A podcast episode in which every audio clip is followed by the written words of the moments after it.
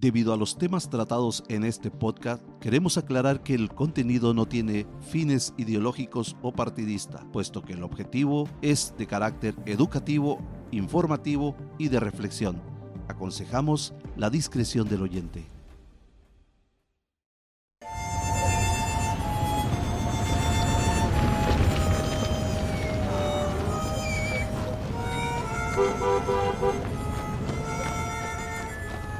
Esto no es como lo contaste, parece pueblo fantasma. Pues me imagino que va a ser por la hora, han de estar durmiendo la siesta. Mira, mi amor, ¿ya viste ahí? Ahí vive el mapache. No recuerdes. ¡Buenos días! Pues los que no están dormidos no parecen muy amigables que digamos. Oye, pa, ¿este es todo el pueblo? ¿Así de chiquitito? Y tan horrible. Pues aunque no lo crean, la prosperidad alguna vez fue el pueblo más rico de México. Cuenta la leyenda que en sus montañas había tanto oro que uno se lo encontraba tirado en las calles. Ay, sí. Pues yo lo único que veo tirado es basura y cacas de perro. Mira el burrito. ¿Cacas de humano? Pues niños, no niños, volteen. niños, niños, por favor, por favor, vengan. Uy, no, qué cosa tan más bonita. Fíjense, fíjense. Miren, niños, esta es una de las tradiciones más bonitas de la prosperidad. Cuando alguien muere, su familia lo pasea por todas las calles del pueblo con una música muy viejita, pero muy bonita que se llaman las golondrinas. Y por el tamaño de esos ataúdes, han de haber sido unos niños como ustedes. Pancho.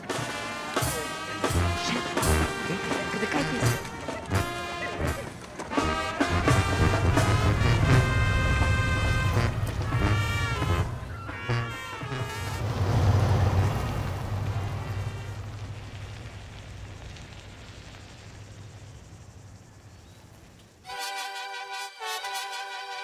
Hola a todos, les saluda Armando Javier García y sean bienvenidos a Resiliencia Política, un podcast original de Explorarte Media. En cada episodio indagaremos en los hechos, haremos una reflexión y análisis de la política de manera introspectiva y detallada.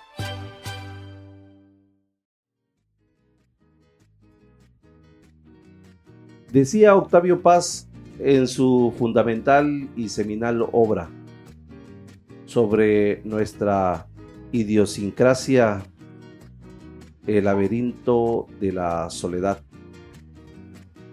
que nosotros los mexicanos vamos en la vida mirando la posibilidad de chingar, sí, así como lo escucha usted, de joder, de chingar y ser chingado, de joder y ser jodido. Y esto debe ser por un tema de reflexión que en su momento él hizo y creo que es importante volverlo a hacer en estos tiempos. Sobre todo involucrar a más ciudadanos mexicanos, sobre todo, que entremos en este tipo de reflexión porque ¿cuántos años han pasado y sigue latente esta jerga mexicana? Porque como bien lo decía, el rico se quiere joder al pobre y viceversa. Los hombres se quieren chingar a la mujer o viceversa. Los mestizos se quieren joder a los blancos y viceversa. Todos nos queremos chingar los unos a los otros. Cuánta chingadera, ¿no? Así lo decía tal cual. Claro, si Octavio Paz eh, viviera en estos momentos, tal vez no habría agotado su lista. Creo que esa lista seguiría, esa lista de confrontación mexicana, porque entonces habría anotado o habría incluido las otras guerras de México. Sí, así como lo escuchas, las guerras del México contemporáneo que hoy vivimos, donde entran casualmente los liberales y los conservadores. Supuestos buenos en contra de malos. La mafia del poder y el pueblo bueno. Y los pueblos originarios que son explotados. Los chairos contra los fifís o viceversa. Los de arriba y los de abajo. Si no estás conmigo, entonces estás en contra. Un México sometido en la polarización. Y de esto se trata casualmente este tema, que a su vez también nos da la fábula ácida de una sociedad polarizada, la película Que viva México. Esta película que casualmente Luis Estrada es el director, el guionista y el productor, conocido como Luis Estrada del cine mexicano, y que deja nuevamente una vez más al descubierto a una sociedad completamente en una descomposición y que la única forma de que los mexicanos pudiéramos estar unidos es que exista una desgracia. Habría que esperar una desgracia para que exista unificación.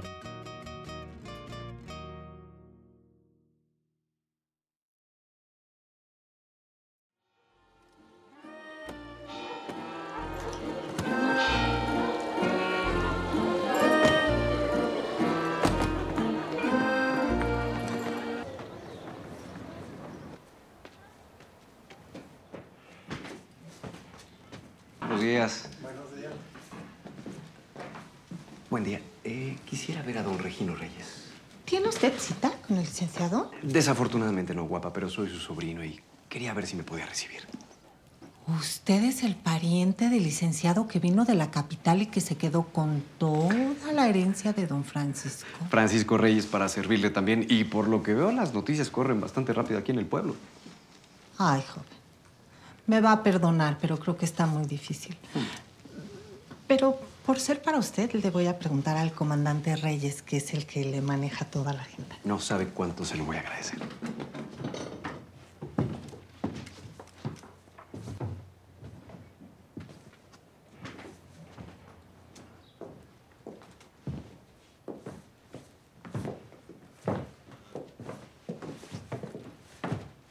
Muchas gracias. ¿Qué pasó, Reginito? ¿Qué? ¿No te acuerdas de mí?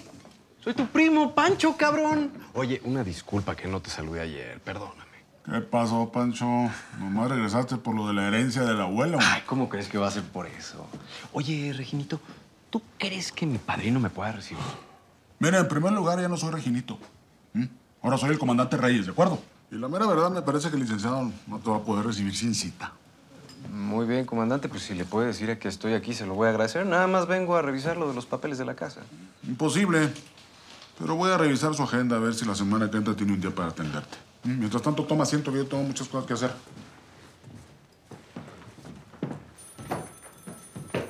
Muchas gracias. De tal palo, tal astilla. Tome para que se entretenga a ver cuántas horas lo hacen esperar. Gracias, muñeca. Gracias por ayudarme con esos gringos. A la noche paso para que sigamos practicando mi inglés. Adiós, mi rey. ¡Ay, Jau de mi alma! ¡Qué gusto volverte a ver! Igualmente, padrino. ¿Y qué hacías ahí sentado? Pues estaba esperando para ver si podía verlo. ¿Cómo te tratan en el pueblo que te vio nacer? Muy bien, padrino, pero ya sabe cómo son aquí las cosas en la prosperidad, ¿no? ¿Qué? ¿Te trató mal este pendejo y no te dejaba entrar? No, no, ¿cómo cree? Pero bueno, me urgía verlo, padrino, porque solamente vengo un par de días para arreglar lo del tema de la casa y el tema de la herencia. A ver, Reginito, que te quede muy claro. Mi ahijado Pancho es casi, casi un hijo para mí y tiene derecho de picaporte. ¿Entendido? Claro que sí, papá. ¿Cuántas veces te he dicho que aquí no me digas papá, cabrón? Me van a acusar de nepotismo. Ándele, vayas a ver si ya puso la puerca. Y que nadie me moleste para poder platicar a gusto con mi ahijado. Pásale, ahijado, pásale. Trago, comandante. Pinche mafia del poder. Aquí solo atienden a, a los pinches gringos y a los fifís con palancas, ¿verdad? Siéntate, siéntate, ahijado. Gracias, padrino. Por lo que veo, usted ya cambió de partido político. Ay, hijo, los tiempos cambian. El PRI dejó de servir al país. Al partido se lo acabaron la maldita corrupción y la impunidad. Luego me pasé al PAN, lo mismo, no más que hipócritas y muchos. Y hoy, en manos de nuestro presidente, el país transita por su cuarta transformación. Está mejor que nunca. Y como por arte de magia, ha acabado con la corrupción y la impunidad. Pero tú estás aquí y muy contento, seguramente por lo de la herencia de tu abuelo. Pues la verdad, padrino, además de venir a saludarlo a usted, obviamente, quería ver si usted me podía ayudar con lo de los papeles de la casa y contactar al notario para que me entregue mis cosas. Por eso no te preocupes, que en todo eso yo te ayudo con mucho gusto. Muchísimas gracias. Pero antes de que puedas tomar posesión y cambiar las cosas a tu nombre, tendrás que ponerte al corriente con las escrituras, los pagos pendientes del predial y lo que se adeuda de luz y de agua. ¿Y más o menos como cuánto sería, padrino? Y eso sin contar los intereses y los recargos. Piensa que tu familia hace años que no le paga nada al municipio. ¿Qué? ¿Te parece mucho? Pues es que yo no creo que ni la casa ni las tierras valgan esto, padrino. ¿Y no habría forma de arreglarlo por abajito del agua? Francisco, carajo. Te estoy diciendo que el presidente ha acabado con la corrupción. Mira, entérate. Y no te hagas güey, ¿eh? Que a legua se ve que estás millonario. Pero bueno, tú sabes que siempre has sido mi sobrino favorito. Y por eso yo te voy a ayudar. ¿De veras, padrino? ¿Cómo? Te voy a dar dos opciones. Usted dirá. La primera es que me pagues todo lo que se debe de un chingadazo. Y yo te perdono los intereses y los recargos. ¿Y la otra? Que me vendas la propiedad. ¿Cómo? ¿Todo? ¿La casa, la mina, las tierras? Todo. ¿Y qué le pasaría a mis papás y a mis hermanos? Bueno, yo estoy de acuerdo en que sigan viviendo ahí, por lo menos hasta que mamá muera. Ya luego de eso, los parásitos de tu padre y tus hermanos tendrán que arreglárselas por su cuenta. Pues ahí sí me va a disculpar, padrino, pero yo no le puedo hacer eso a mi familia. Tú piénsalo bien, hijo. Más que eso no te puedo ayudar. Y de verdad, me interesa mucho comprar la propiedad. Déjame le echo una pensada porque con todo respeto me puso ahora sí entre la espada y la pared. Ándale pues, mijo. Pero decídete rápido porque los intereses siguen subiendo. Y ahora me vas a perdonar, pero como puedes ver, la patria me demanda y el pueblo bueno me espera. Entiendo.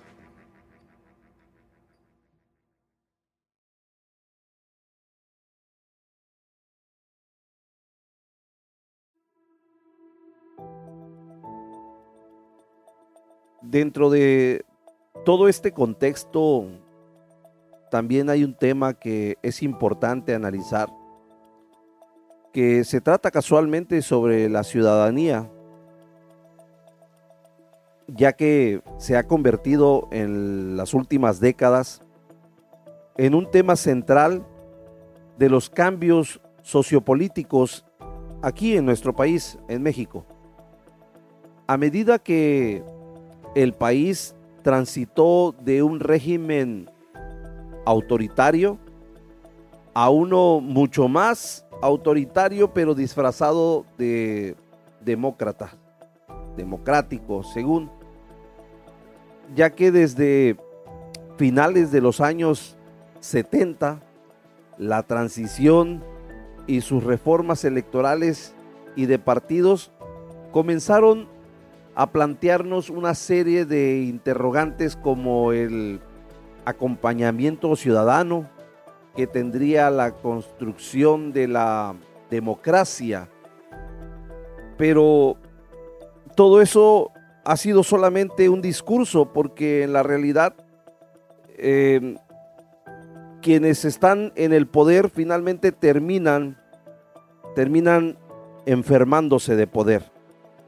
Lo acabamos de ver en estos días como internamente el mismo proyecto o movimiento de regeneración nacional eh, terminan traicionando a su mismo cuadro, haciendo una clase de democracia maquillada, de una supuesta encuestas que obviamente son manipuladas a cargo de quienes controlan y quienes quieren eh, tener el control permanente.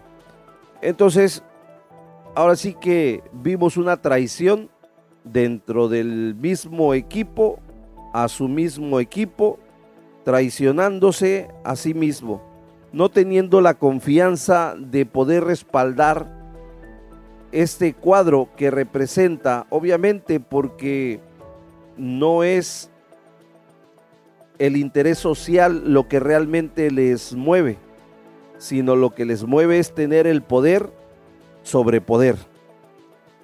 En, eh, ahora sí que en este tiempo, porque desde hace dos años se veía palpable que ya había una cargada, que ya había un dedazo hacia la persona que hoy se dice que ganó la encuesta, eh, pues prácticamente nada más nos confirmaron que todo ha sido un show, es un ensayo en esta organización, un ensayo para seguir obviamente utilizando la palabra democracia y seguir engañando a la ciudadanía.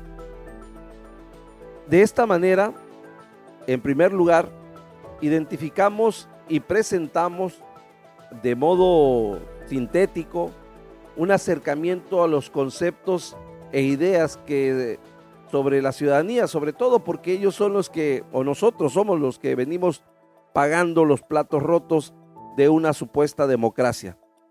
Seguimos teniendo el mismo sistema del cual nos hemos quejado, pero seguimos nosotros eh, dándoles el poder, porque a final de cuenta el poder se lo da el pueblo, la ciudadanía en cada elección. Esto solamente es como, como un análisis, no es un ataque, es algo que, que está palpable, que es visible y que, y que sobre todo pues ahí están los datos. Los datos más que claro, más que evidente. Hay muchas maneras de maquillarlo, han sido maquillados, pero lo que se ve no se juzga, solamente se analiza, no se critica, solamente se pone a consideración. Y si ustedes lo ven así, en una mesa de análisis y de debate para buscar el objetivo que es finalmente la ciudadanía, las comunidades y el verdadero sentido humanista que casualmente conlleva a que todos vivan en paz y en una sana convivencia de armonía, que eso es lo que se busca finalmente. El objetivo no es enfermarnos con eh, la mala política, sino es buscar una solución y un objetivo que tenga la directriz hacia la democracia participativa.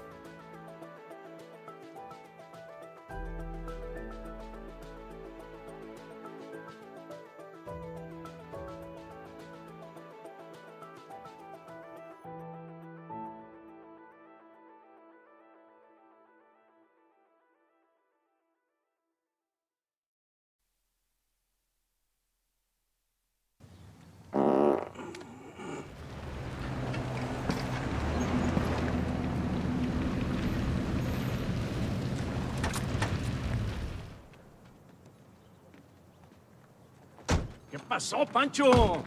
Ya te vas y sin siquiera decirnos adiós. Ya, padrino, y pues ahora sí espero que sea para siempre. No pudiste encontrar nada, ¿verdad? No. Pues qué pena, hijado.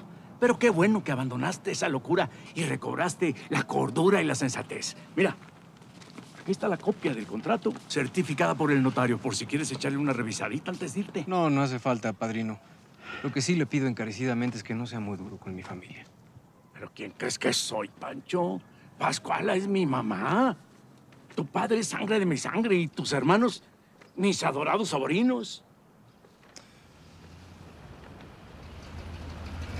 Ahí la vemos, comandante. Adelante, Pancho. Ahora sí me despido, padrino, y encargo mucho a mi familia. Hombre, ya te dije que por eso no te preocupes. La prioridad de este gobierno es el bienestar de los pobres. Y nuestra familia, por suerte, está del lado correcto de la historia. Pertenecen al pueblo bueno y sabio. Que Dios te acompañe, mijo.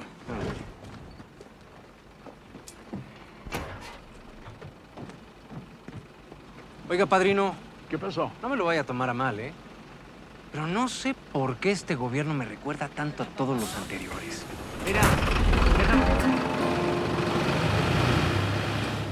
Pinche fifí renegado. Pero ya la patria se las cobrará todas y lo pondrá en su lugar. Reginito, vámonos a ver a mi mamá y a sus parientes para decirles que tienen que desalojar la casa inmediatamente. Vámonos.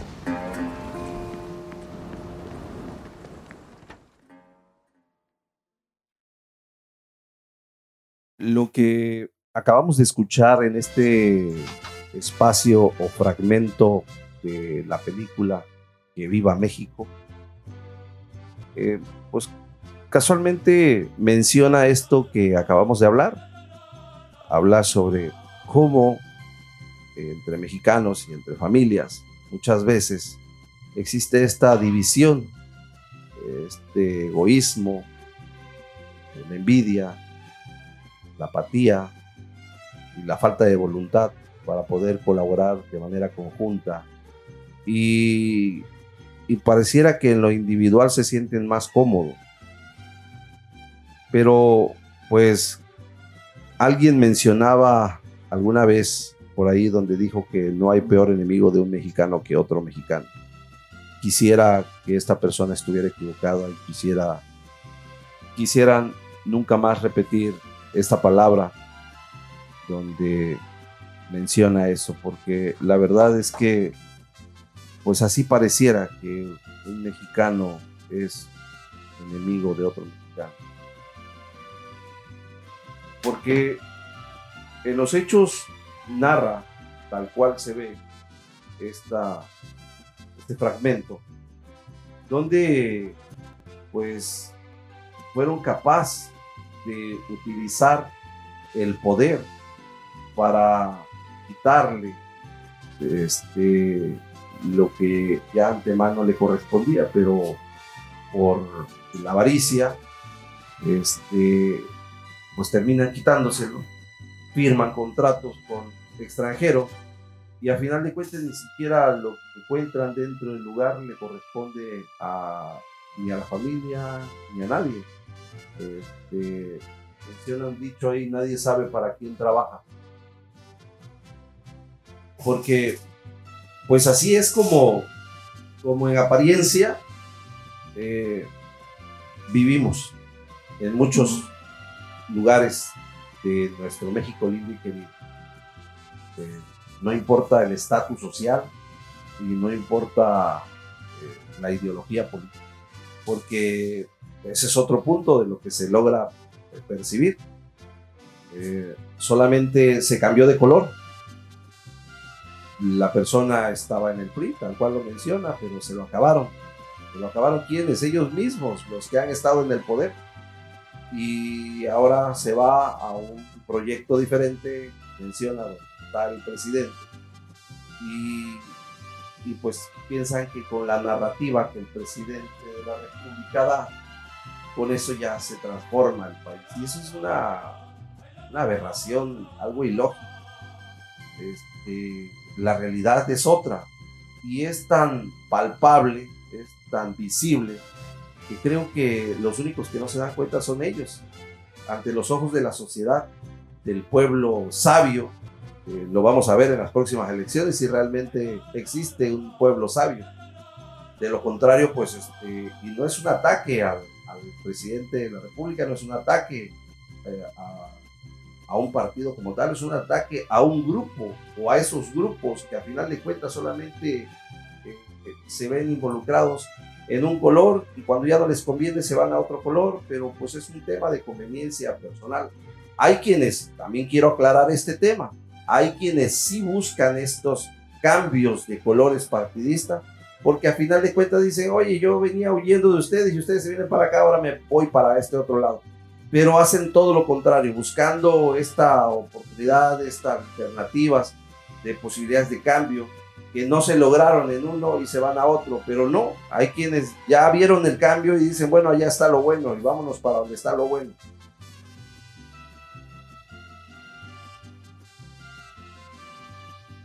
Y casualmente he visto unos memes donde habla de esta situación. Se está hundiendo un barco y unos animalitos brincan de ese barco a otro que está en mejor posición. Así es como, como se dibuja la política en México. Es lamentable.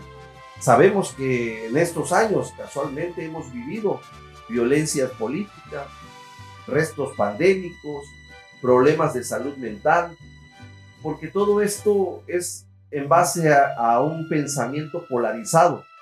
Es una distorsión cognitiva que actúa de forma automática y nos lleva a generalizar las situaciones y sobre todo sin detenernos.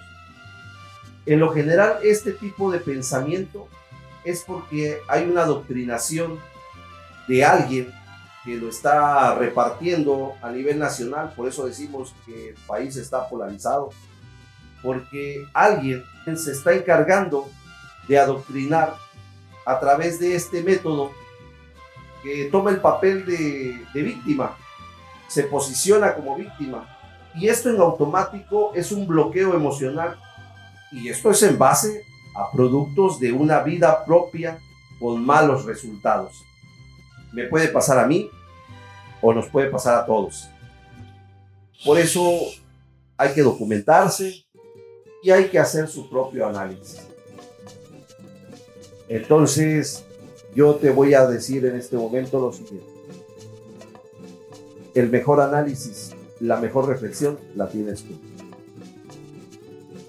El libro El laberinto de la soledad de Octavio Paz y la película Que viva México, del director Luis Estrada, estrenada 23 de marzo del 2023. Fueron de gran inspiración y funcionaron como referencias para la realización de este episodio. Todos los cortos utilizados en este episodio fueron utilizados de la película original de Netflix y solo funcionan como referencia. Cualquier parecido a la realidad es mera coincidencia. Para conocer más acerca de esta película, visita www.unetflix.com. Este fue un podcast original de Explorarte Media bajo la supervisión y desarrollo de Hatlak Agency. Encargado de producción y desarrollo, Iker Alonso, dirección, Armando Gama, redacción, Alexis Ordóñez, diseño e imagen Denis García, comprobación de hechos Citlali, de Alba, aspectos legales Guadalupe, Hernández.